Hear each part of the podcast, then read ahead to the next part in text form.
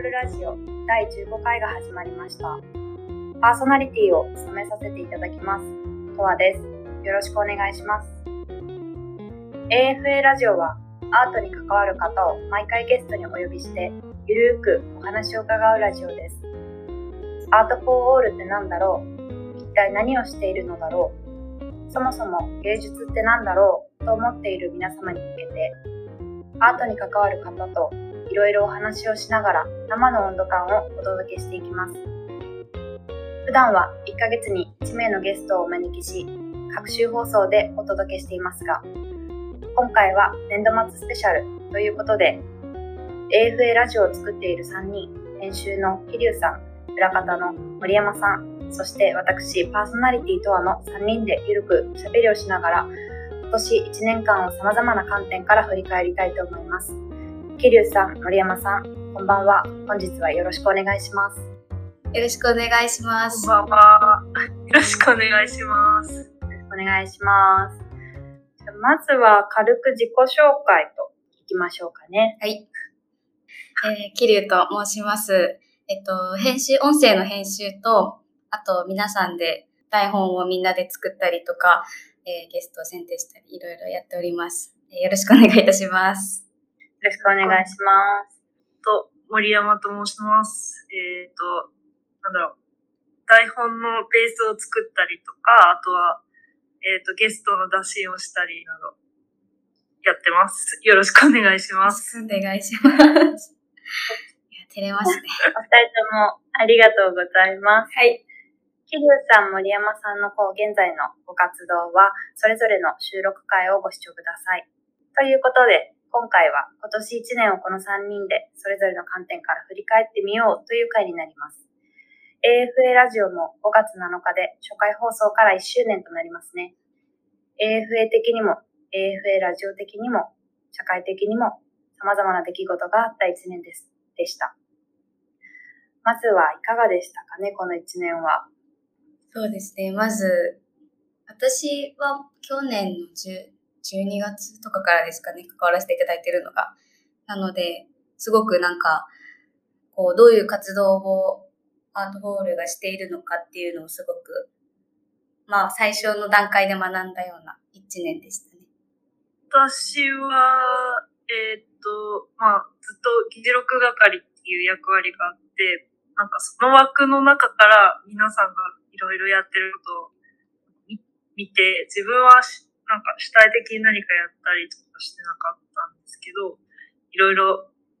活動が見れてよかったなと思います。でも、その中で、高谷さんはとてもなんか行動的でだった印象なんですけど。そうですね。高谷さん、どう、どうでしたか？ art for all に携わって。そうですね。私は、その、途中でアートフォー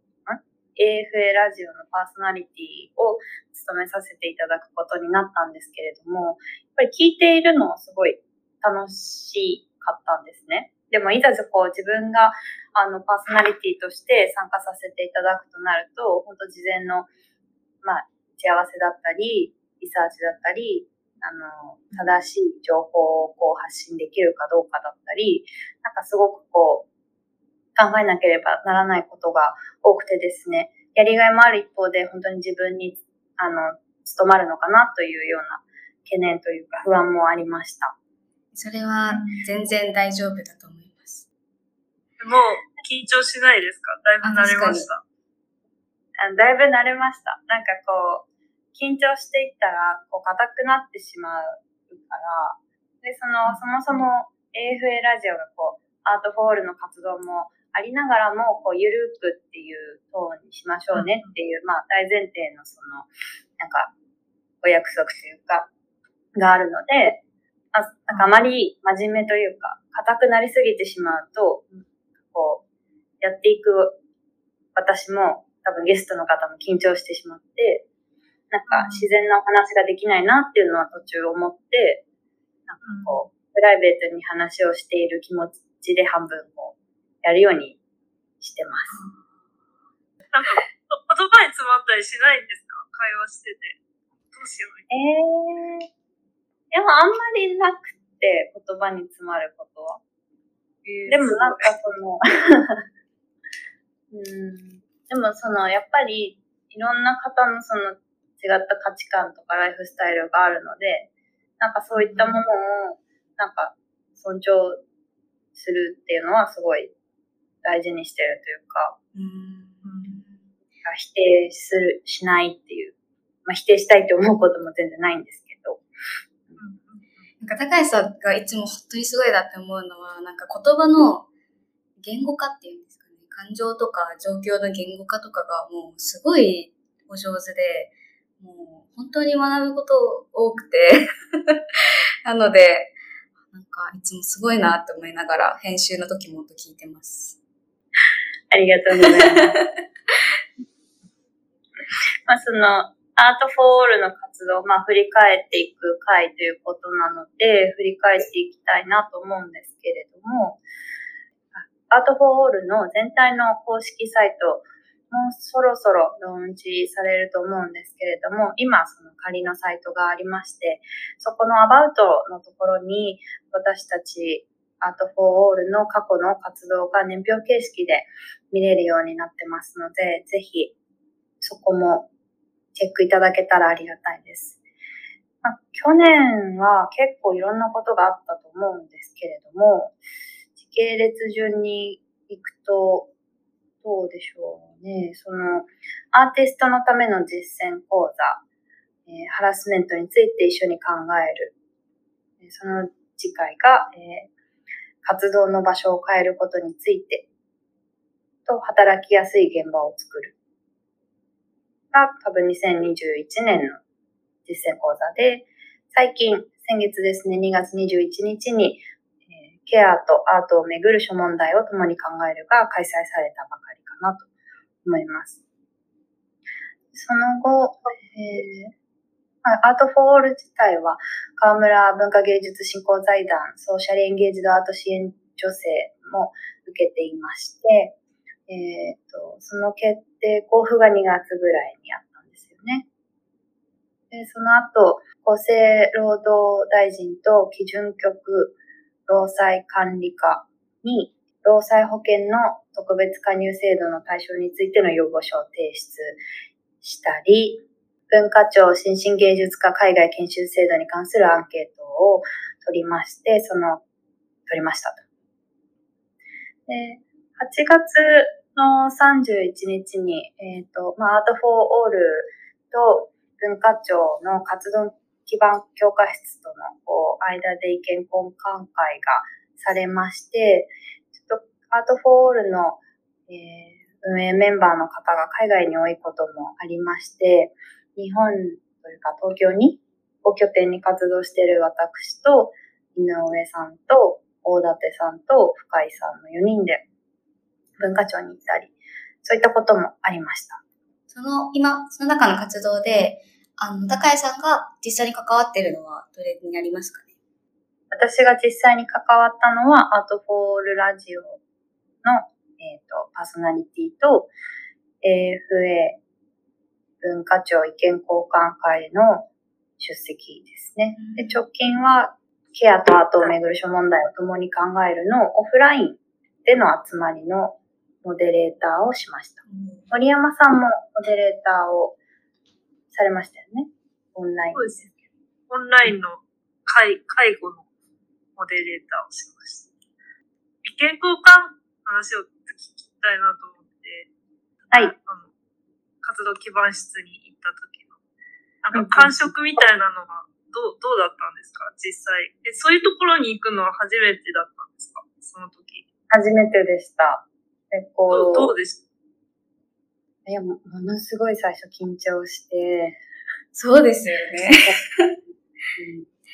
実際に何をしたんですか？その、そこに行って話し合いをしたとかなん。ですか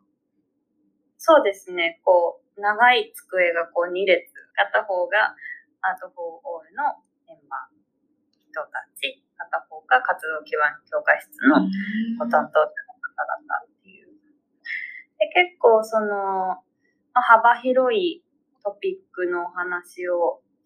1時間半くらいの時間で話させていただいたんですけれども、その実際そのまあ、アーティストの活動環境についての実情ですとか、まあ、フリー、フリーランスが多いことも含め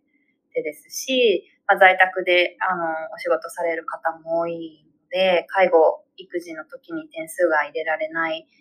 など、保育園に預けることが難しいなど、あと、まあ、その在宅で仕事をされていますよね、というふうにこう、思われがちなんですけれども、やっぱり実際アトリエには危険なもの、化学物質や、かそういった危険なものもあるので、その、確かに物理的には在宅勤務なんですけど、その、誰もが入れたり、その場でこう子供を見ながらできる簡単な作業ばかりではないっていう話ですとか、あとは若手の芸術家の支援の話で、その特にまあその女性作家が、まあ、育児、出産と育児を経験して子育て期間が落ち着くと、その若手枠からこうこぼれ落ちてしまうという課題ですとか、あとは、アワードやそのレジデンスの年齢制限がない場合もあるので、うん、そういったことが一般的になったらいいですねという話だったり、あと、その子育て子育て世代のアーティストの子連れ感、お子さん連れでできるアーティストインレジデンスも実際ありますよっていう実例の紹介だったり。本当に、本当にいろんなことを話されてたんですね。すごい濃そうです、ね、濃厚な1時間半だったんでしょうね。そうですね。はい。なんかそういう問題をこう、いっぱいこういう問題がありますよっていうことを、その、それは厚生労働省に行った時のそれは、いえ、それも文化庁の活動基盤強化室に行った時の話です。なるほど。それとは別で、労災の特別加入制度の対象についての要望書というのを別の機会に、えっ、ー、と、提出を、あとフォールドは提出して。おなるほど。その時は高屋さん行っ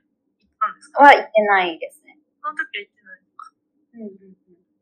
その、そういうお話を得て、そう、どういう反応が返ってきましたか？その、話したお相手たちの方には。過去、やっぱり、あの、その、お役所なので、すごく、まあ、細かく担当部署みたいなものは分かれていてですね、その、労災の問題だったり、まあ、子育て世代のアーティストの課題だったり、あるいはその在外研修制度の充実の要望だったり、まあ、その様々なトピックが、その時間お話があったんですけれども、あの、やっぱり、一つのその担当部署の方が全てをこう対応できるわけではないので、やっぱりそのお伝えしますねっていう形で、はい、形の、えー、トピックもありました。なるほど。うん、ななんか文化庁とか言うと結構その、なんだろう、アーティストと、は、なんだろう、敵対してるじゃないですけど、そういう、最近は言っちゃダメですね。なんて言えばいいんだ？あ、でもやっぱりイメージとしてそういうところは味方してくれないんじゃないかな、なんていう先入観は、確かにニュースを見る限りありますけど、こうなんか反応として、どうでした？なんかこう、なんかこう、つっけんどんな感じで、違う、もうそういうのいいからみたいな感じでした？いや、全然、あの、やっぱり、本当に、アーティストの、まあ、だったり、美術に携わる活動をしてる個人が集まってるアートフォールからの意見っていうのは、本当に直接的に、まあ、美術に携わっている人々の働きやすさだったり、まあ、現状を知りたいっていうようなことではあったと思っていて、なのですごくこう丁寧にお話を聞いていただいた印象ではあります。そうなんですね。じゃあ、やっぱりそこで、こう、話し合いの中で否定されたっていうよりは、きちんとこう意見は意見として受け入れてもらえたっていう食感なんですかね。そうの認識ですね。あとやっぱりその、任意団体ではありますけども、その美術に携わる方々が、こう、なんか一つにこう連帯してっていうことはなかなかなかったと思っているので、そういう意味で、まあ、声を届ける仕組みみたいなものができたっていうのは、すごくこう、新鮮でしたね。なるほど、確かに。こうやっぱそういう問題とか、こう、労災の問題って、まあ、狭い世界で起こってるからっていうのもありますけど、なかなかこう見えづらいというか、その、で問題のレベルにまできちんと上がってこないっていうのが、多分問題意識として多分そのアートフォールがその最初にできた時から多分あって、で、多分そういう、なんだろう、見える化っていうんですかね、その問題をきちんと提示していくことっていうのが、すごく、どうなんでしょう、アートフォールとかにこう求められている役割とかだったりするんですかね。やっぱりそういう、まあ、労災だったり、ハラスメントだったり、あるいはそれ以外の働きにくい要因だったり、えー、あると思うんですけれども、それをやっぱ当事者が直接行政にこう発信するっていうのはすごく大変なことですし、あの、やっぱり負荷がその何重にもかかりすぎてしまうっていう危険ははらんでいると思っていて、そういった意味では、こう、団体であることによって、まあ、匿名性の高い状態で、あの、うん。見を届けることができるっていうのは一つあるのかなというふうに思ってますね。確かに、これまでのハラスメントや労働環境問題の調査というかアンケートでも、やはりそういうところがきちんとこう精査されていくといいですよね。最近だと大和日英基金主催のアート×エコロジー×ジャパンのイベントにも登壇されてましたよね。あ、そうですね。大えっと、このトークは、とアートフォーオールと大和日英基金さんとの間で3回にわたってそのテーマ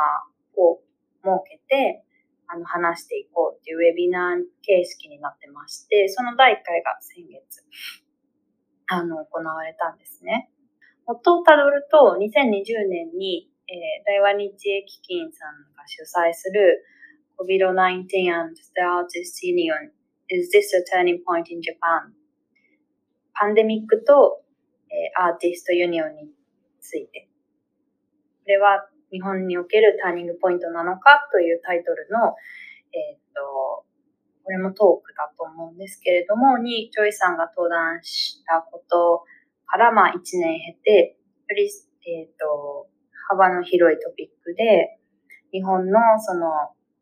えー、美術団体の歴史ですとか、助成金の制度について、あの、まずお話を伺ったという形です。これから第2回、第3回と、あの、続いていくと思います。かイベントをすごく聞いてて思ったんですけど、その、はい、現代アートというかすごい、今の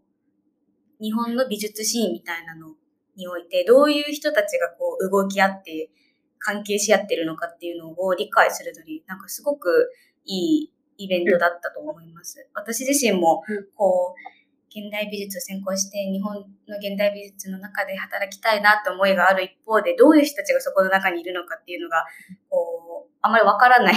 ところもたくさんあって、そういうところがすごく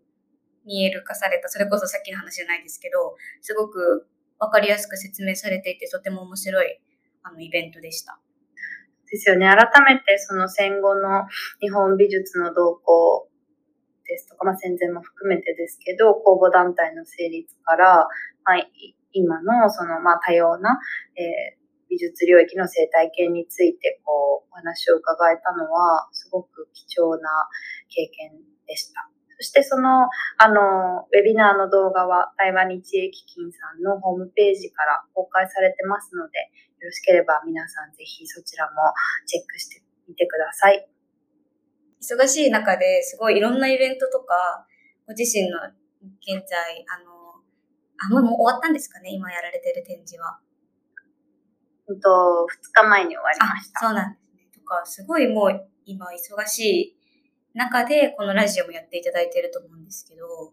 こう、なんて言うんでしょう。やっぱりめっちゃ忙しいですか、最近は。もう、そうですね。なんか動き続けているっていうこともそうですし、まあ、アートフォールラジオしっかり、アートフォールの全体会議や実践講座などなど、まあ、複数のことがね、同時に動いているので、忙しくはありますけど、でもその、アートフォールに限って言うと皆さんやっぱそれなりに役割があって動かれてると思うので、なんか私に限らずやっぱり本当に継続するために、あの、運営に携わっている皆さん本当にお忙しい中時間を縫って縫って、あの、ややられてるんだろうなっていうふうに思っています。アートフォールの参加人数は最初の頃と比べて今はどのくらい変化してますか？最初は、えっと、50人ぐらいいたと思うんですけど、今はもう本当に10人、本当に、なんだろう、10人ぐらいで、うん、しかもテレミーティングに来るのは最近だと5人とかになってますね。はい、そうですね。うん。やっぱり、その、いくつか課題はあると思っていて、そのどうしても、その、えっ、ー、と、日本も、えー、日本以外の国を拠点に活動されている、えー、美術関係者の人たちの時間を揃えようと思うと、どうしても夜、日本時間の夜遅くになってしまっていて、そうすると、その子育てをされているアーティストだったり、まあ、されていなくても、そもそも参加するときには一日の体力が先にっていう難しさもあると思っていて、そこはこう、まあ、前回の全体ミーティングでも出たと思うんですけど、どういうふうにこう、あの、持続可能にしていけるのかっていうのは直近の課題かなと思ってますし、あの、まあ、元をたどると、その社会との、社会と美術との接点っていうものをもう少しこう、広げていこうという活動が根本にあったと思うんですけれども、この1年振り返ると、その美術に携わる個人の方々が一体今現状どういった働き方や日常生活や、そのプライベート、まあ、家族、えー、子育て、介護の中で、こう、問題をかんあの、抱えているのかっていう現状把握の部分に、あの、時間を使ってきたと思っているんですね。で、そこからその具体的なアクションだったり、改善に向けた取り組みになっていくのは、これから本当に1年やり、なり、1年以上長い時間をかけて徐々に変わっていくのかなというふうには思っていますね。なるほど。やっぱり人数がこう減っちゃうと、こうなんて言うんでしょうね。一人の人へのこう役割の偏りみたいなのもぱり出てきちゃいますよね。そういう中で、こう、アートフォールは掲げているコアバリューの中に、こう、ヘルプイーチアザーとかありますけど、リーダーとかは、こう、いないっていうことなんですかね。なるべくそうですね。運営委員が、えー、20人ぐらいいて、共同代表が5人、6人ぐらいいて、毎年年度で交代にしていこうという形なので、特定の個人にパワーが集中しないようにっていうのはあるといるんですけど、とはいえ、やはりその決めていかなければならないことも同時にあるので、そのあたりのバランスが非常に難しいのかなと思います。リ山さんはいかがですか？そうですね。私は基本的にあの、テレミーティングの議事録を担当してるので、毎回テレミーティングに出てるんですけど、なんかその中で何かを決定するときっていうのは、やっぱり、その、とても時間がかかるなって思っていて、リーダーがいないっていうのはすごいいい点だと思うのと同時に、なんか、このままで本当に機能するのかなって思っちゃうところもありました。正直。はい。そうですよね。うん、人数が減ってきているのと、こう、やっぱり、組織として動いていくのが、やっぱり最初は、こう、みんながパッションがあって、こうやりたいこととか問題意識っていうのはみんな多分共通して同じものがあって、で、それをこう改善していこうっていう風な流れの中で、アートフォールっていうのができたと思うんですけど、その最初の立ち上げの時っていうのはやっぱその、パッションだったりが、やる気がすごくあったりとか、コロナ禍で時間が、融通がたくさん効くっていうのもあって多分、すごく活動が盛んに行われていたと思うんですけど、こうコロナが落ち着いてきて、こう皆さんがアーティストとしてのお仕事だったり、制作っていうものをやりながら、アートフォールのこともやるっていう風になると、やっぱりこう、時間がないとか、体力的にきついとか、まあ、プライベートとの関係もあって、そういうものに制限がついちゃうっていうことが原因だったりするのかななんて思うんですけど、その中で、こう、みんなの、こう、やる気をキープさせるものっていうのは、やっぱりシステム的なものを作っていく必要があったり、こう、きちんと役割分担だったり、それに見合った報酬、お金かどうかはまた別として、そういうものがきちんとあるっていうのは、グループの持続可能性っていうものを考えたときにすごく大切だと思います。うん。おっしゃる通りだと思います。この、まあ、に厳密に言うと、2020年から、まあ、の5月から2021年を経て、まあ、今年があると思うんですけど、この2年で、まあ、こう、取り組んできたことを、じゃあ次の2年でどういうふうに、えっ、と、いろんな人がこう、アクセスしやすい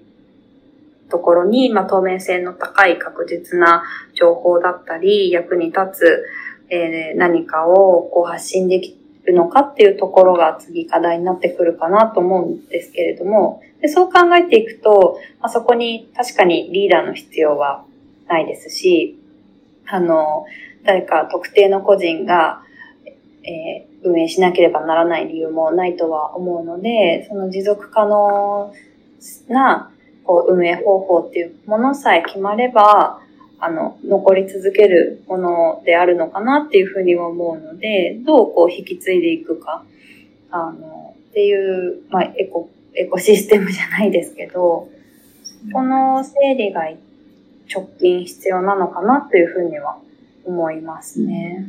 そうですよね。か今までの活動ってものすごくあの大切なことをアートフォールって担ってきたと思っていて、私自身が、あの、この業界の中に最初からいたような人間ではないので、あの、思うことだったりもするんですけど、やっぱりその中に入ってみないと、現状だったりっていうのがわかんないっていうのは、すごく良くないということだなっていうふうに個人的には思っていて、調べてもそういう情報は出てこないし、情報自体もこう分散していて、まとめられている情報っていうのがこう少なかったり、そういうものをキャッチする労力にすごく他の情報をこうキャッチするのに比べても時間かかってしまうっていう中で、このアートホールの持つ役割として、そういうものをアンケートだったり、調査だったりで集めて、こうまとめたものをこれからこう、ローンチする、あの、ウェブサイトだったりで出すことってとっても、こう、情報の見える化とか問題の見える化っていうのはとても大切なことだと思いますし、この今後の、なんか、大きい話ですけど、美術業界全体みたいなものを考えたときに、もっとより様々な人が、こう、業界内に集まってきてくれることで、人材の多様性とかも生まれてくるんじゃないかなっていうふうに思います。そういった、その美術業界の多様性だったり、働きやすさというか、あの、働こうって思った時に、一体どんな役割だったり、職種だったりが美術業界にあって、そういった方々がどんなこうスケジュールだったり、予定だったりで働いてるのかっていうのは、その、私個人的に思うのはそういうことがこう学生時代からも、その情報が集まってるところがあったら、よりいろんなこう考え、キャリアの考え方もできただろうなっていうふうに思いますし、その万が一、怪我やハラスメントや何かしらの問題に、えっ、ー、と、当事者として、あの、関わった時に、その自分の感じてることが、えっ、と、どうなのかっていうのを相談できる場所が明確に示されていれば、なんかこう、早い段階でこう問題解決に取り組めたり、誰かに助けを求めたりっていうことはできていくんだろうなと思いますね。ウェブサイト大事ですよね。すごい。うん、うん。ウェブサイト、だからこそなんかこう、2年やってきたことをね、見える化するっていうのは多分すごい一度やらなければいけないこと。で、それができてくると、きっと、もっといろんな人が関心を持ってくれるんじゃないかなと思いますし、あの、触れて意味のある情報がそこに集まっていたらいいなと願ってます。そうですね。なんか中にいるとどういう活動してるかってわかるけど、本当に外から見て謎の集団みたいな。友達とかも、な何?あそこ、な、なんだアートホールって、すごい聞かれることが多くて、でもその時に、ここ、こういう場所だよっていう説明できるものがあまりなくて、ツイッターとかしかないから、提言を出した時に作ったあの、ウェブサイトとかあったんですけど、じゃあ今何やってるのみたいに言われると、うんうんか、なかなか説明できなかったんですけど、今度そういう情報とかが集まったウェブサイトができるとすごい紹介しやすいし、なんだろう、あそこ行けばこういう情報が手に入るよとか言いやすいから、ウェブサイト楽しみです。ですね。本当に。はい、もう、本当にもうすぐですよね。きっと来月には公開されるのかな。多分、多分4月、うん、私個人もすごい楽しみにしてます。そうですね。お話はつきませんが、アートフォーオールラジオ、本日はここまでとさせていただきます。番組に関する感想や、こんなゲストのお話を聞きたいなどのご意見がありましたら、コメント欄か概要欄のメールアドレスまでお便りください。お話をお楽しみいただけましたら、ぜひいいねボタン、チャンネル登録をお願いいたします。また、アートフォーオールは月に2回程度ミーティングを行い、アーティストのための実践講座、労働環境や働き方に関するアーケットの実施など、アーティストの地位や環境を改善するための様々な活動を行っています。私たちアートフォーオールはこうした活動を一緒にできる緩やかな参加者、協力者を随時募集しています。ご興味がおありの方は、ぜひアートフォーオールのツイッターページか概要欄のメールアドレスまでお知らせください。それでは皆様、良い週末をお過ごしください。おやすみなさい。